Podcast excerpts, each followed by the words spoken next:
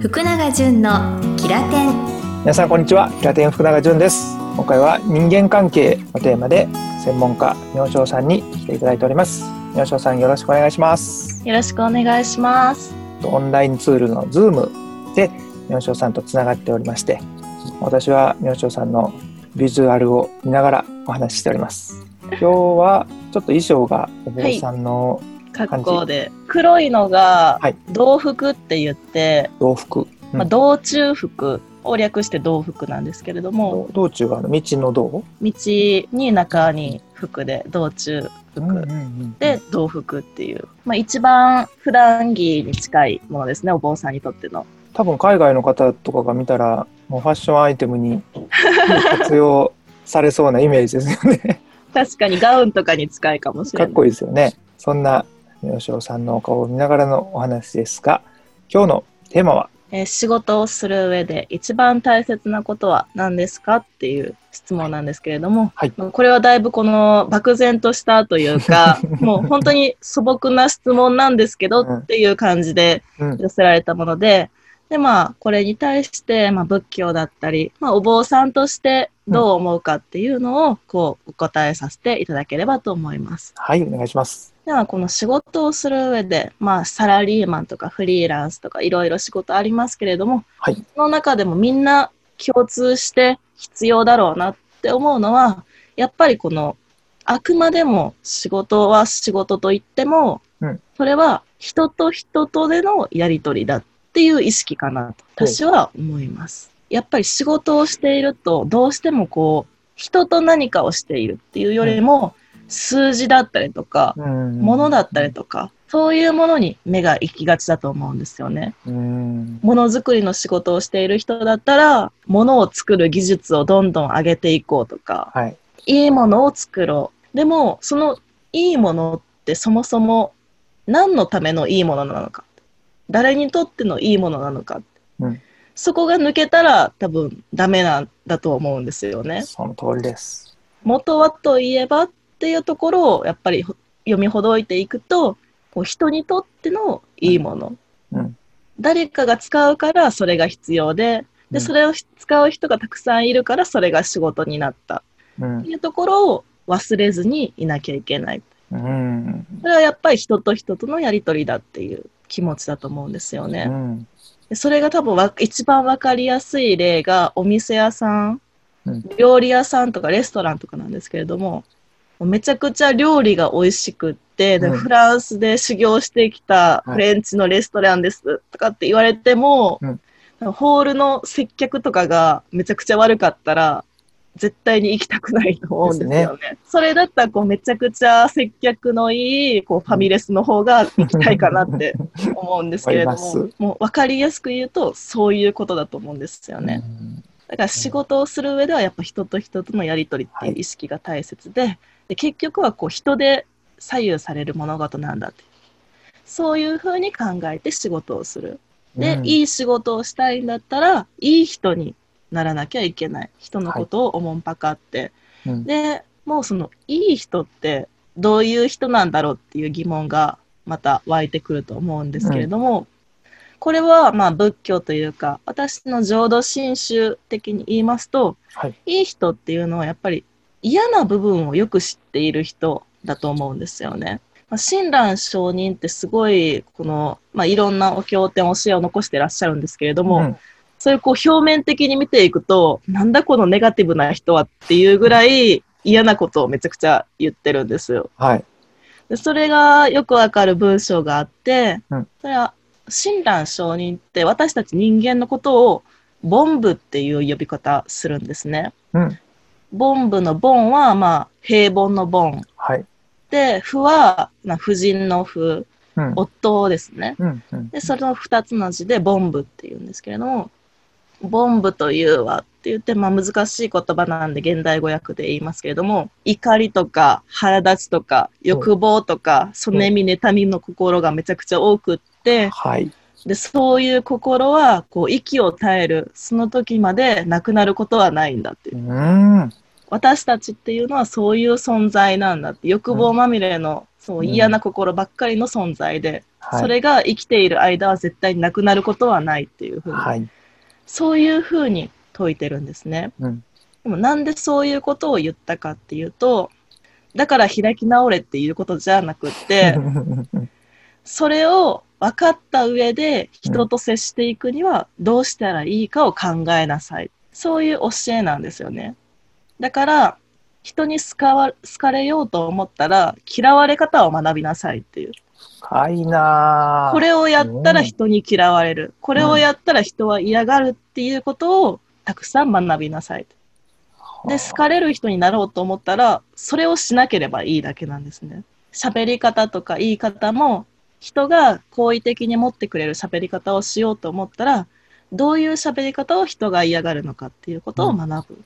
うんそれがいい人への道っていう。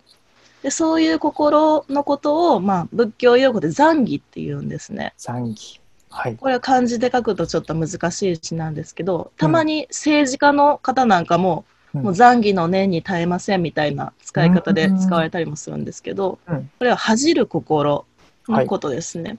うん。だから反省するっていうことです。うんうんうん。常に残儀の心を持ちなさいって。はい。で、この親鸞上人は、残儀の心こそが人を人とする。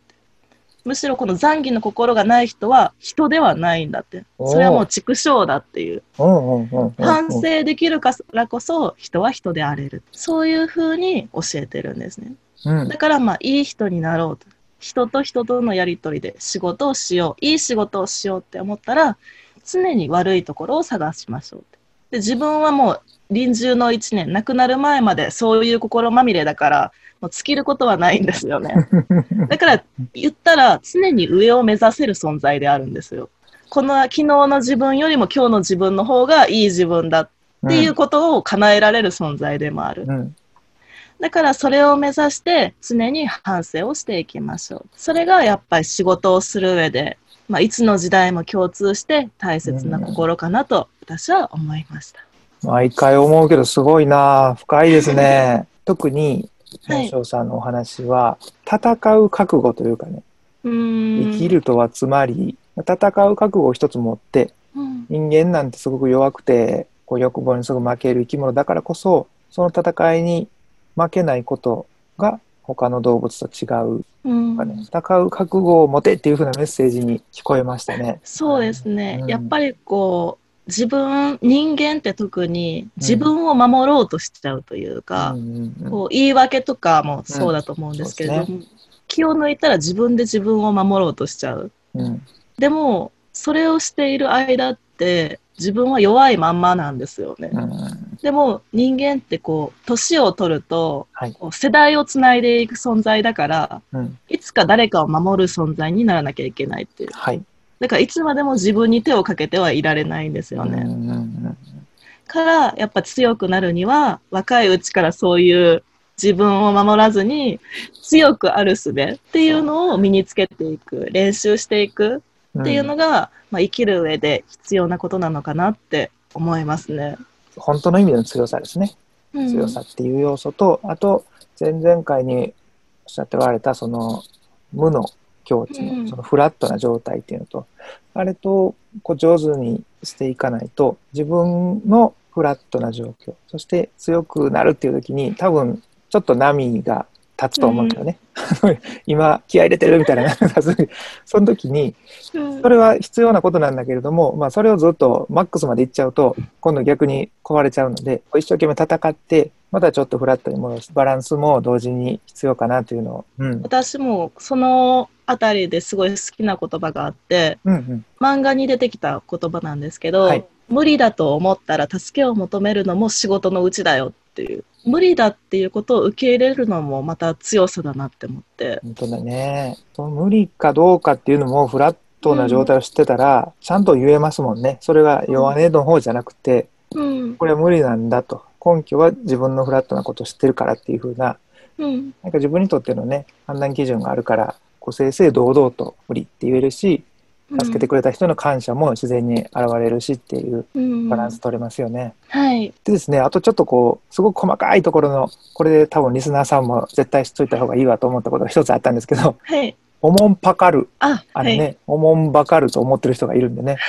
パカるなんですね。ですね。そうなんですよ。こ結れ、構、半濁音使うのが珍しいんですけれども。ね。おもんぱかるは。どっちかというとパーを大きく言ったぐらいでもちょうどいいぐらいの、多分初めて聞いた人もいると思うんです。おもんぱかる。うん。あの、明星さんの口から聞けて、より自信が持てました。はい。パカルで。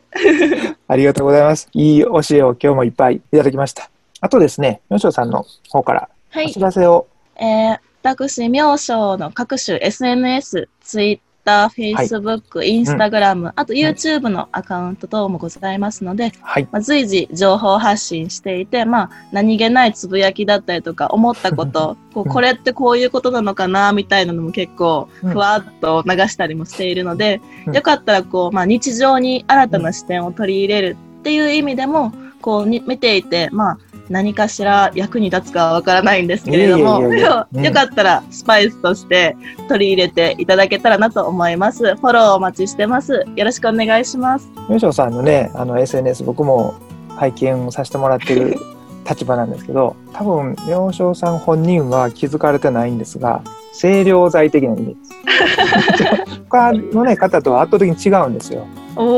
他の人は、やっぱりちょっとこう自分のブランディングだったりとか、ちょっとマウント取ってやろうっていう風なところが、まあ、それは僕自身もそうです。ついついかっこつけなところがあるんですけど、明星さんはね、そこがこうすごくフラットに取れてたので、まあつぶやきなり投稿なりっていうのが他と被らないから、すごく、あ、そうやったとか、あ、そうそう、あ、そっちのスイッチ入れるの忘れてたとか、そういう気づきをいいタイミングでくださるんですよ。たまにそれを見とかないと、バランスおかしになるよっていう風な要素は僕も強くお勧めできますので、せっかくのね、あの日々見てるところに、あの、宮翔さんもポンと入ってきてくださるっていう風なチャンスは使っていただいたら嬉しいです。ありがとうございます。で、今回はですね、えー仕事をする上で一番必要なこと、一番大切なことなんですか？というご質問に対して、宮翔さんに答えていただきました。宮翔さんありがとうございました。ありがとうございました。福永純のキラテンこの番組はプロデュースキラテンナビゲーター福永純でお送りしました。